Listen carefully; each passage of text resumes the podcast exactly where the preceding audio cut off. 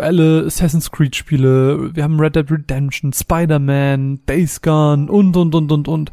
Jedes zweite AAA-Spiel kommt mittlerweile mit einer XXL Open World daher und darum soll es in diesem Podcast auch gehen. Ich habe Lust mit euch so ein bisschen über Open Worlds zu reden. Dabei, wie gewohnt, eben so ein bisschen auch aus dem Bauch heraus, jetzt gar nicht groß recherchiert, sondern einfach ganz persönlich, ähm, wie ich Open Worlds wahrnehme und ähm, ja, wie ich sie früher als extrem beeindruckend fand, was überhaupt technisch möglich gewesen ist und heute an dem Punkt bin, dass ich eigentlich davon gelangweilt bin. Und warum ist das eigentlich so? Deswegen wird es so ein bisschen um Vor- und Nachteile von Open Worlds gehen, sowie konkrete Beispiele und ähm, Vergleiche, wie beispielsweise äh, mit Genshin Impact, was ja aktuell ein krasser Hype-Titel ist, was ich jetzt ein bisschen gespielt habe und da mal so ein bisschen drüber sprechen will.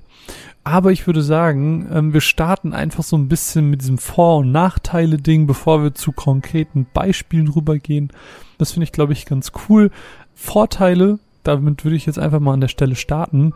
Ähm, Vorteile für Open Worlds sind einfach sowas wie, na, wenn ich mir zum Beispiel vorstelle, ich bin jemand, der nicht viel Geld für Videospiele im Monat ausgeben kann oder ganz selten mal Geld für Videospiele ausgeben kann, dann ist natürlich der krasseste Vorteil bei einem Open World Spiel, dass ich einfach super viel Content für mein Geld krieg. Das heißt, ich kann einfach ganz, ganz, ganz viel Zeit in meinem Spiel verbringen, ähm, ohne dass ich jetzt sagen muss, oh ja, okay, jetzt habe ich Celeste in, keine Ahnung, fünf bis zehn Stunden durchgespielt, je nachdem wie gut ich bin. Äh, jetzt habe ich das Geld investiert, aber jetzt nochmal spielen habe ich keinen Bock drauf. Nee, bei einem Open-World-Spiel erwartet einen einfach viel Content, man kann viel machen, man kann sich viel umgucken und ähm, dann wird so ein Spiel halt auch mal leicht so 60 bis 100 Stunden lang. Und das ist natürlich auch völlig ähm, ein Vorteil aus Publisher-Sicht, weil, na klar, die Publisher wollen natürlich, dass, dass, dass ich als Spieler möglichst viel Zeit in deren Produkt investiere und möglichst krass daran gebunden zu werden. Dadurch haben sich auch mittlerweile so richtige ja, Normen fast schon etabliert in der Gaming-Branche. Also Spiele mit Open Worlds kommen ja dann oft daher, dass sie zum Beispiel Co äh, Community-Events haben oder so Special Crossover-Events, wie es das mit Assassin's Creed und Final Fantasy 15 gab. Äh, dann Post-Game-Content mit Raids oder ähm, ständige Updates, die dann irgendwie auch nochmal neue Gegnertypen oder keine Ahnung, Schwierigkeitsgrad oder sonst was mit reinbringen. Alles das wird gemacht, um mich als Spieler länger bei der Stange zu halten und das Produkt, das Spiel für mich interessanter zu machen.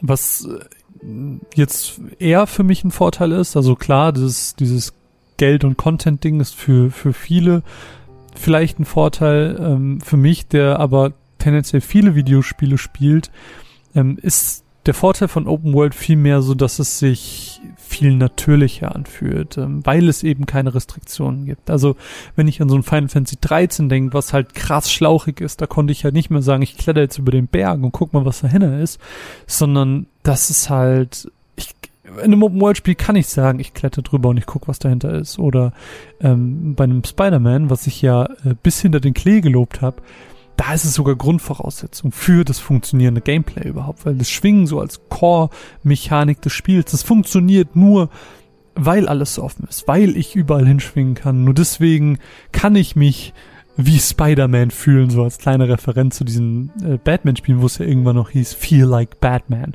Ähm, ich kann mich nur wie Spider-Man fühlen, ich kann nur diese Freiheit des Charakters spüren, weil ich die Open World, äh, World habe und weil sie mir keine Restriktionen sitzt, äh, setzt in der Richtung, in der Art und Weise, wie ich jetzt schwinge und wohin ich schwinge und was ich als nächstes machen will. Ich meine, das haben sie auch schon im Intro ganz schön hervorgehoben. Das habe ich auch schon alles erzählt, wie sie das Intro ähm, sehr schön gestalten haben, um eben genau dieses Gefühl von Spider-Man und der Open World sehr, sehr, sehr schnell zu etablieren. Vielleicht um auch äh, zwei Beispiele zu nennen an, an Spielen, die für mich in, in Sachen Open World einfach mehr hervorstechen als jedes andere Spiel. Ähm, zum einen ist das The Witcher 3, klar, ähm, das Beispiel wird niemanden irgendwie überraschen, weil das ist einfach das Paradebeispiel für eine volle Open World. Wenn ich an so ein Assassin's Creed denke, wo überall Points of Interest sind, überall Aufgaben, Fragezeichen, keine Ahnung was. Ähm, das überfordert mich. Es ist, das ist einfach viel zu viel und The Witcher 3 hat das zwar auch, aber schafft es, dass jedes Fragezeichen, dass jede Quest, alles, was ich irgendwie mache, interessant verpackt ist, in eine Geschichte verpackt ist, äh, irgendwie in die Welt integriert ist und die Welt vielleicht auch teilweise erklärt und mir aufzeigt, warum jetzt dieser Charakter in der Open World nicht mehr zum Friedhof geht oder warum dieses Dorf in Angst und Schrecken lebt oder warum es zerstört wurde oder oder oder oder. Für alles gab es irgendwie eine Erklärung, für alles gab es irgendwie eine Geschichte und das hat The Witcher 3 einfach so gut gemacht, dass es ähm, fast schon fast schon lächerlich ist und man das gar nicht glauben kann, wie ein einzelnes Studio sowas auf die Beine gestellt hat. Und dahingehend das komplette Gegenteilbeispiel ist halt Breath of the Wild. Auch das als Beispiel wenig verwunderlich, ähm, aber das ist halt das Paradebeispiel für leere Open Worlds. Also als damals Breath of the Wild angekündigt wurde, als ich den ähm, die Demo auf dem Event damals gespielt habe, ich dachte mir, nein, das wird nicht als Spielprinzip funktionieren. Das ist zu leer, da ist nichts los, da wird das das wird langweilig. Und dann hat mich das Spiel aber komplett von sich überzeugt und ähm, hat mir einfach gezeigt, dass eine Open World, die gar nicht diese vielen Fragezeichen und Objectives und Points of Interest und so weiter und so fort hat, ähm, beziehungsweise sie mir nicht so aufs Auge drückt, dass das viel besser funktioniert für mich und für mich als Spieler, der mit einer gewissen Ruhe an sowas rangehen möchte, ähm, das einfach auch so der Way to go ist. Also Breath of Wild hat für mich einfach neue Maßstäbe gesetzt und ist so das, was ich an Open Worlds einfach ähm, mehr sehen möchte, weil es einfach eben in einem, in einem so hohen Qualitätslevel umgesetzt wurde, dass ich da manchmal, äh, wenn ich darüber spreche, äh, schon fast gar keine Worte dafür finde. Und das ist eben auch so ein bisschen der Punkt, wo wir so ein bisschen zu den Nachteilen kommen. Open World Spiele spiele ich super selten, weil sie super viel Zeit kosten. Ich meine, viele von euch werden das kennen, dass man irgendwie nach der Uni, nach der Arbeit nicht mehr so viel Energie, nicht mehr so viel Zeit hat und man natürlich auch nicht nur Videospiele konsumiert, sondern vielleicht auch noch Anime oder Serien, Filme. Und da wird dann natürlich die Zeit, die man hat für ein Medium, relativ begrenzt. Wenn man sich dann ein Open-World-Spiel gibt, dann ist man über Wochen, vielleicht sogar Monate damit beschäftigt, dieses Spiel zu spielen, wenn man es denn überhaupt durchspielt. Und dann so Beispiele wie ein, wie ein Assassin's Creed zum Beispiel. Und teilweise hatte ich das aber auch bei Witcher, muss ich ganz ehrlich gestehen. Fühlt sich so eine volle Open World krass nach Arbeit an. Und das stresst mich dann wiederum. Aber ich kann es dann auch nicht links liegen lassen, weil dann wieder dieses FOMO, dieses Fear of Missing Out kickt. Also was ist, wenn da jetzt eine super coole Quest auf mich wartet? Was ist, wenn da jetzt vielleicht ein richtig gutes Schwert wartet, das ich sonst nie wieder bekomme, wenn ich diese Quest nicht mache? Also arbeite ich alle Punkte nacheinander ab. Und das ist dann Arbeit, das ist dann nicht mehr Spaß. Und ähm, was auch so mein Hauptkritikpunkt an solchen Open-World-Spielen ist, ist einfach, dass halt das Gefühl für die Geschichte für mich persönlich verloren geht, weil ich dann in x andere Geschichten involviert bin äh, oder weil ich so lange durch die Welt laufe, dass ich keine wirkliche Bindung zu den Charakteren aufbauen kann, weil, ey, das ist, als wenn ich irgendwie einen Cousin dritten Grades hab und ich sehe den so in zehn Jahren einmal. Klar habe ich keine Bindung zu dem. Ich weiß, wer das ist und wie er zu mir steht, aber ich fühl's nicht. So. Und genauso ist es bei Open World Spielen. Wenn ich eine Story beginne und da ist irgendwie eine Love Interest für meinen Charakter, aber dann laufe ich erstmal zehn Stunden durch die Open World, schlachte irgendwelche Gule und, und Hypogreife ab. Dann ähm, verliere ich komplett den Bezug zu der Person, wenn ich sie nicht regelmäßig und oft sehe und auch merke und spüre, in welchem Verhältnis mein Charakter zu diesem anderen Charakter steht. Und das ist dann nicht nur die Bindung zu einzelnen Charakteren, sondern eben auf die ganze Story bezogen. So funktioniert einfach kein Storyaufbau, weil man in die Geschichte selbst nicht involviert ist, sondern vielmehr in die Welt drumherum. Und wenn ich jetzt so ein Spieler bin, der vielleicht auch nicht immer zum Day One reinschaut, sondern ähm, später, wenn es dann ein Komplettpaket gibt mit DLCs, dann werden diese Spiele durch die DLCs und durch die Erweiterung ja auch einfach nur noch größer als zu Beginn und stellen sich dann für neuere, also Neueinsteiger, die haben dann direkt noch viel, viel mehr Arbeit. Und das ist halt das Schlimme. This one's huge. Get away! Quickly! Und wenn ich jetzt an so Assassin's Creed Spiele denke, Ähm, Gerade, ich habe jetzt auch ähm, Origins letztens nochmal gespielt. Das sind dann halt auch oft redundante Aufgaben wie sammle den Gegenstand oder töte die Person, eskortiere diese Person, schleich jemandem hinterher. Das sind halt alles so Aufgaben, die immer nach demselben Prinzip funktionieren. Und klar, laufe ich dann durch die Open World und töte die Person, aber am Ende töte ich halt auch einfach nur die Person und es ist, es ist langweilig. Also es ist vielleicht beim ersten, beim zweiten, beim dritten Mal cool, aber ist es auch noch beim 20., 30., 40. Mal cool? Ich weiß es nicht. Also ich würde tatsächlich eher Nein sagen, weil mich stört es dann doch irgendwann. Und das Problem ist ja auch, das, also das kommt ja daher, dass diese riesigen Welten irgendwie gefüllt werden müssen mit Content, weil wenn diese Open World leer ist und nicht gerade ein Konzept wie ein Breath of the Wild aufweist, dann ist diese Welt einfach nur leer, bietet nichts Interessantes und deswegen hat man fast schon gecopy-pastete Aufgaben, die die Welt füllen. Und genauso muss die Welt natürlich auch mit Gebäuden, mit Menschen ähm, und, und keine Ahnung, um Umgebungstexturen etc. versehen werden. Und auch dafür werden einfach Areale immer wieder recycelt, weil eben auf diese Größe des Spiels ist es einfach nicht umsetzbar, dass man für jede Stadt neue Assets hat, dass man, dass sich für, für jedes Areal, das man betritt, alles irgendwie ändert und alles einzeln gemacht wurde. Das ist wahrscheinlich ein so großes Mammutprojekt, das, das funktioniert nicht. Aber auch dadurch entsteht einfach eine gewisse Redundanz in der Open World selbst, weil wenn ich jetzt an einen Ort komme und ich denke mir, hä, hier sieht's genauso aus wie in dem Ort, wo ich vor zwei Stunden war, dann ist es blöd. Weil das sollte es nicht, außer es ist irgendwie ein, es macht einen inhaltlichen Sinn, aber das ist seltenst der Fall. Wo wir gerade bei den Assassin's Creed Spielen waren, ein Punkt, der mich krass aufgeregt hat in der Vergangenheit und gerade auch bei Origins ist so dieses, naja, ich will halt vom einen Punkt zum anderen. Welche Möglichkeiten habe ich? Dadurch, dass die Welt so groß ist, kann ich mich zum einen auf mein Pferd oder mein Kamel setzen und kann mit Autopilot, was ich schon blöd genug finde, zehn Minuten am Stück ohne Witz von äh, vom Punkt A zum Punkt B reisen. So, das ist klar, das kann ich machen und dann scroll ich am Handy, aber das das macht ja nicht Spaß. Das unterhält mich ja nicht, das gibt mir ja nichts. Also ist im Endeffekt dieser Weg von Punkt A zu Punkt B verschwendete Lebenszeit, um es mal ganz krass zu sagen. Gleichzeitig ähm, habe ich aber auch die Möglichkeit zu sagen, na gut, ich will nicht diese Lebenszeit verschwenden, also benutze ich Fast Travel. Klar, kann ich machen, ist aber wieder krass unnatürlich und passt irgendwie nicht so richtig in das Konzept dieser Welt rein, weil Fast Travel ist in der Regel nicht erklärt oder seltenst erklärt. Ähm, also es gibt hier und da mal Beispiele, wo dann, keine Ahnung, du hast ein Device und mit dem kannst du dich teleportieren. Und dadurch macht es innerhalb der Welt wieder Sinn. Oder bei einem Spider-Man ist es auch wieder erklärt, dass du dann mit der U-Bahn fährst und du siehst es auch noch im Ladescreen. Und da ist es so ein bisschen in die Welt involviert und dann finde ich es auch okay.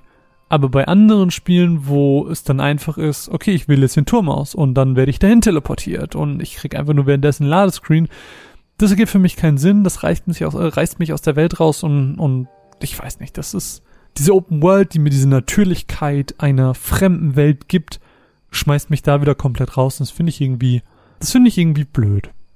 Und man muss ja wirklich bedenken, dass Open World einfach schon eine krass lange Geschichte hinter sich haben. Also, ich glaube, wenn man über Open Worlds redet, dann denkt man in der Regel so, boah, ja, das ist ja jetzt so ein Ding der letzten, keine Ahnung, zehn Jahre. Ist es aber gar nicht, weil das erste Open-World-Spiel war Western Gun, beziehungsweise ich glaube in Amerika hieß es dann Gunfight und ist von 1975. Also das erste Open-World-Spiel war schon 75 kreiert worden. Und seitdem hat sich das Thema natürlich immer und immer weiterentwickelt. Ich glaube, wo ich das erste Mal Open Worlds richtig wahrgenommen habe, beziehungsweise, und ich glaube, für das Thema Open World ein, ein sehr wichtiges Genre waren auch MMO-RPGs ähm, weil die hatten ja eine gewisse Zeit lang, boah, wann war das denn? Vor, auch vor so um, um die zehn Jahre her ist das ja, vielleicht sogar elf, zwölf, wo sie so einen krassen Hype hatten. Und die haben, glaube ich, diesem, dieser Mechanik der Open World eine krasse Wichtigkeit verliehen. Zumindest ist es in meiner Wahrnehmung so gewesen und in meiner Meinung so.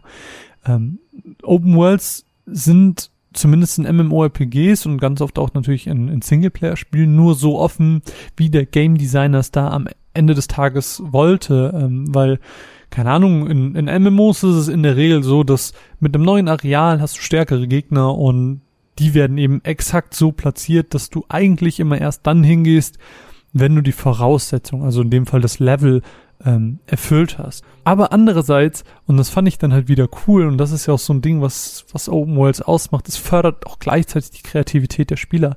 Ähm, ganz konkretes Beispiel hier ist Fliff, was ich vielleicht auch das ein oder andere Mal schon erwähnt habe, was für mich immer so ein krasses Positivbeispiel war, weil Fliff ähm, hat eine, eine Zaubererklasse, die sich Psykeeper nennt. Und der Psykeeper, der hat einen Skill, so eine Art Damage Return. Ähm, du machst mir Damage, ich mach dir Damage. Ähm, und das wurde dann im Prinzip so ad absurdum geführt, ähm, dass dieser, dieser Psykeeper eben zu Monstern gegangen ist, ähm, die 20, 30 Level über einem selbst waren und sich quasi mit einem Heiler zusammengetan haben, einfach sich immer nur haben hitten lassen und durch diesen extrem hohen Damage, den sie kassiert haben, auch extrem hohen Damage ausgeteilt haben und so leveln konnten. Das heißt, sie sind von dieser komplett normalen Grind-Mechanik, dass man einfach Monster tötet und Quests macht, weggegangen und haben ihre ganz eigene klassenspezifische Level-Methode etabliert, einfach weil die Welt mir keine Restriktion gegeben hat, dass ich noch nicht in dieses Areal darf, sondern die Welt ist offen, ich kann hingehen, muss aber halt damit rechnen, dass ich sterbe. Aber dadurch, dass dieser Skill existiert, konnten sie das nutzen, um eben, wie gesagt, ihre eigene Level-Methode zu etablieren innerhalb dieser Spielwelt. Und ich finde, das ist was ganz ähm, Einzigartiges und Tolles, was Open Worlds dann eben schaffen und gerade in MMOs dann eben auch ähm, in Kommunikation mit anderen ähm, sich dann auch, auch, ich sag mal, global in der Community durchsetzt. Ich weiß, ich habe gerade eben diesen Nachteil-Aspekt oder in dem Nachteil-Blog so ein bisschen schlecht über Open Worlds geredet und ich will sie gar nicht haten, weil ich ja durch MMOs selbst mit ihnen, ich sag mal in Anführungsstrichen, groß geworden bin. Also ich habe mich ja unter anderem so sehr ins Gaming verliebt, weil ich eben sehr intensiv MMOs gespielt habe und damit auch Open World Spiele. Aber, und da muss ich auch ganz ehrlich zu mir selber sein, und das ist ja auch das, was ich am Anfang meinte, so dieses, man hat immer weniger Zeit. Zeit ist aktuell meine limitierende Ressource für ganz, ganz viele Dinge, äh, weil ich würde natürlich viel lieber auch viel mehr Podcasts machen, viel mehr Dinge sehen, viel mehr Dinge spielen, aber ich habe natürlich nur x Zeit pro Tag zur Verfügung. Und das hält mich dann am Ende des Tages auch davon ab, klassische MMOs als auch krasse Open World Singleplayer Spiele zu spielen, weil ich weiß, ich komme da eh nicht durch. Ich denke, ich bin da nicht alleine, weil ich denke, es geht sehr, sehr vielen so. Und trotzdem ist es jetzt nicht so, dass dieses Genre, wenn wir es mal so bezeichnen wollen, der Open World Spiele, jetzt komplett in Vergessenheit geraten, sondern wir sehen ja, dass mit einem ähm, Watch Dogs Legions oder einem Assassin's Creed Valhalla dieses Prinzip immer weiter fortgeführt wird und dass trotzdem immer wieder neue Open World Spiele gehypt werden. Und für mich jetzt gerade ist, glaube ich, der aktuellste Hype-Titel oder für meine Bubble ähm, ist es Genshin Impact. Und Genshin Impact ist ja so im Marketing als so der Anime-Zelda-Klon präsentiert worden. Ähm, wir sehen im Trailer immer wieder ähnliche Gegner, wir sehen Gleiter. Die Optik ist relativ nah dran, aber trotzdem versagt Genshin Impact meiner Meinung nach im direkten Vergleich mit Breath of the Wild.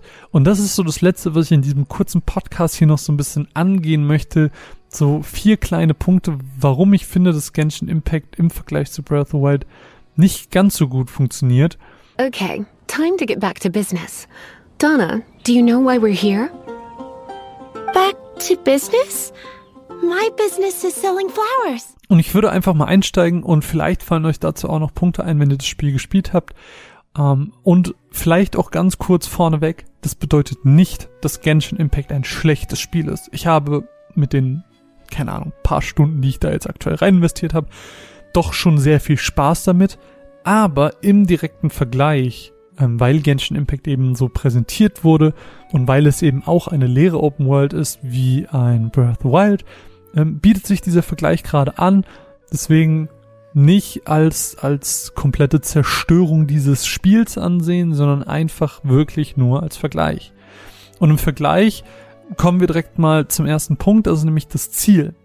Auf den ersten Blick ist das nämlich gleich. Bei Breath of the Wild ist es besiege Ganon und rette Zelda. Und bei Genshin Impact ist es halt besiege diese unbekannte Göttin vom Anfang und rette deine Schwester. Genauer betrachtet sieht man dabei einen Unterschied. Breath of the Wild gibt dir zu jeder Sekunde die Möglichkeit, dieses Ziel anzugehen. Du kannst jederzeit Ganon herausfordern, du kannst es jederzeit versuchen und dieses Spiel beenden. Und es gibt dir einen direkten Ort, den du immer sehen kannst, wo du immer weißt, das ist mein Ziel. Die Open World ist so gestalten, dass du immer weißt, da muss ich ganz final hin, da wartet der Boss auf mich, äh, da werde ich das Spiel beenden. Genshin Impact verpackt dieses Ziel hinter einer unbekannt langen Story und ohne konkreten Ort. Das heißt, ich habe zwar dasselbe Ziel, die Göttin besiegen, meine Schwester retten, aber die Open World verliert dadurch, dass ich nicht weiß, wo und wann das passiert, komplett an inhaltlicher und zielgerichteter Bedeutung. Zweiter Punkt, wo Genshin Impact so ein bisschen abstinkt, ist, dass es für eine leere Open World zu voll ist. Breath of the Wild lebte davon, dass es kleine Geheimnisse versteckt gab, keine Ahnung, irgendwie diese, wie hießen die nochmal, diese kleinen, uhu, diese, okay, das war eher ein Super Mario, aber diese, diese kleinen grünen Koboldwichte, keine Ahnung, ich, ich weiß nicht mehr, wie sie hießen, die ja über die komplette Map verteilt waren, äh, wo man dann teilweise Steinkreise zusammensetzen musste oder irgendwelche Steine hochheben musste oder Gegner besiegen, whatever. Also gab es ja ganz, ganz viele Methoden, wie man an diese Geheimnisse kommen konnte. Und zwar natürlich auch teilweise Geheimnisse der Welt, wie ähm, wenn ich mit dem Gleiter es schaffe, auf die Insel rüber zu fliegen, dass ich dann nochmal so ein Secret-Level habe, wo ich einmal ein Equipment verliere, etc. Also diese ganze Welt lebte davon, dass es überall Geheimnisse gab im Areal.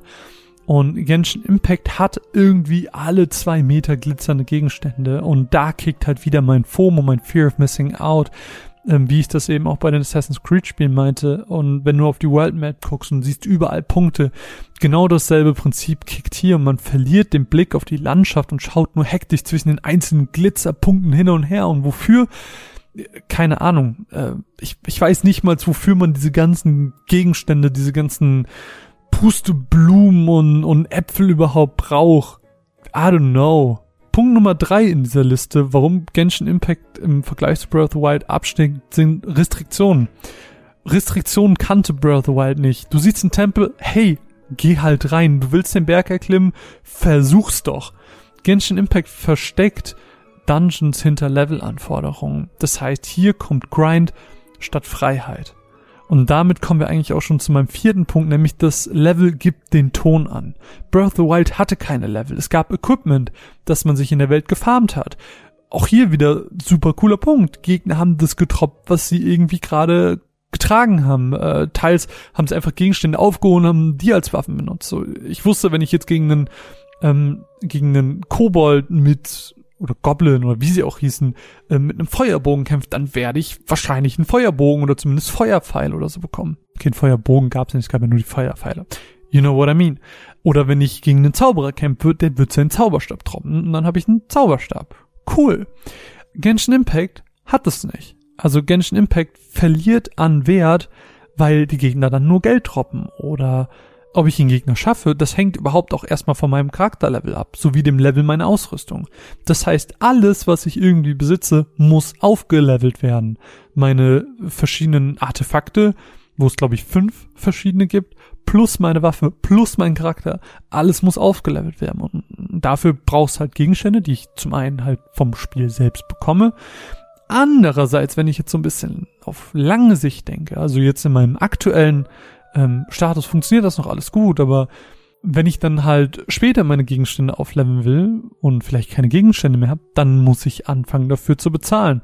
Und das heißt, ich muss echt Geld investieren und ich denke, das ist im Endeffekt auf lange Sicht gesehen die Art und Weise, wie Genshin Impact als Free-to-Play-Spiel, wie es sich finanzieren möchte. Und da setzt es aber leider halt Restriktionen, die so nicht hätten sein müssen. Und außerdem, ähm, bei Breath of Wild hatte ich zum Beispiel auch immer die Möglichkeit, irgendwie Fallen zu stellen und konnte so ganz kreativ irgendwie auch vielleicht halt stärkere Gegner besiegen, weil, weil das fast jetzt vielleicht super viel Schaden gemacht hat oder weil ich mit einer coolen Falle, keine Ahnung, großen Damage einfach erzeugen konnte. Und in Genshin Impact gibt's einfach nur Elementkombinationen. Ähm, die haben aber absolut nicht denselben kreativen Aspekt, sondern folgen halt einem bestimmten Muster. Das heißt, ich als Spieler verliere hier einfach auch wieder an Freiheit. Und ich glaube, das lässt sich eigentlich auch damit ganz schön zusammenfassen, weil Open World heißt halt nicht einfach nur ohne Ladezeiten irgendwo hingehen oder über die Klippe klettern können, um zu wissen, was dahinter ist, sondern Open World bedeutet auch spielerische Freiheit zu haben, kreativ zu sein, die Regeln der Welt frei zu nutzen. Und das hat Breath of the Wild für mich wie kein zweites Spiel umgesetzt. Und Genshin Impact steht dabei weit im Schatten seines Vorbilds. Und wenn ihr Genshin Impact gespielt habt, lasst mich doch gerne wissen, ob euch vielleicht noch mehr Punkte einfallen oder ob ihr das vielleicht auch anders seht oder ob ihr generell Meinungen oder Ergänzungen zum Thema Open World habt. Ähm, ich freue mich sehr auf jeden Einzelnen, der was dazu schreibt. Ansonsten ähm, bedanke ich mich, dass ihr diesen Podcast hier gehört habt. War sehr spontan. Ich hatte gerade in meinem Urlaub Lust, einfach mal ein bisschen was für euch aufzunehmen zu einem Thema, das ähm, mich dann doch immer wieder beschäftigt, wenn ein neues Spiel rauskommt und ich vor dem Struggle stehe, möchte ich jetzt wirklich ein Open-World-Spiel spielen, weil ich werde es wahrscheinlich nicht durchspielen. Und das einfach mal thematisiert zu haben, finde ich ganz cool. Wie gesagt, eure Meinung ähm, würde ich in dem Sinne sehr, sehr, sehr gerne hören. Und wenn euch dieser Podcast gefallen hat, dann ähm, bezieht doch bitte in Betracht, uns zu unterstützen, damit wir immer wieder neue Spiele spielen können, neue Beispiele bringen können in unserem Podcast. Ähm, das könnt ihr machen auf patreon.com slash runaways-cast. Auch hierzu die Info für alle bestehenden Patronen. Wir haben jetzt alles umgestellt. Patreon erlaubt es uns jetzt mit Euro quasi abzurechnen. Das heißt, ähm, wenn ihr bei uns Patrone seid oder Patrone werden wollt, dann wählt doch bitte Euro aus. Ähm, wenn ihr, wie gesagt, bestehender Patrone seid, wechselt auf Euro um. Das macht es nicht automatisch. Das müsst ihr selber auswählen. Ansonsten muss man nochmal eine Umrechnungsgebühr bezahlen. Und das ist ja weder in Euro noch in unserem Sinne. Also deswegen schaut da bitte gerne rein. Ansonsten, wie gesagt, haben wir alles auf Euro umgestellt. Die Ziele, die ähm, Tiers. Das heißt, aus dem 5-Dollar-Pledge ist dann der 5-Euro-Pledge geworden. Schaut da gerne vorbei. Ab 2 Euro im Monat kriegt ihr alle unsere Podcasts. Alle zwei Wochen gibt's einen neuen bei Patreon. Wie gesagt, schaut da, ähm, also nee, also alle zwei Wochen gibt's einen neuen Podcast und alle vier Wochen quasi einen neuen bei Patreon, weil es ja immer im Wechsel ist. Patreon, normaler Feed, Patreon, normaler Feed. Und wenn ihr Patrone werdet, habt ihr alle zwei Wochen einen neuen Podcast. So ist es richtig. So kriegen wir es hin. Ähm, und ansonsten folgt uns gerne bei Social Media, joint unseren Discord, whatever. Vielen, vielen Dank, dass ihr unseren Podcast hört. Mein Name ist Marvin und ich wünsche euch noch eine zauberhafte Woche und wir hören uns in unserer nächsten Folge wieder. Tschüss!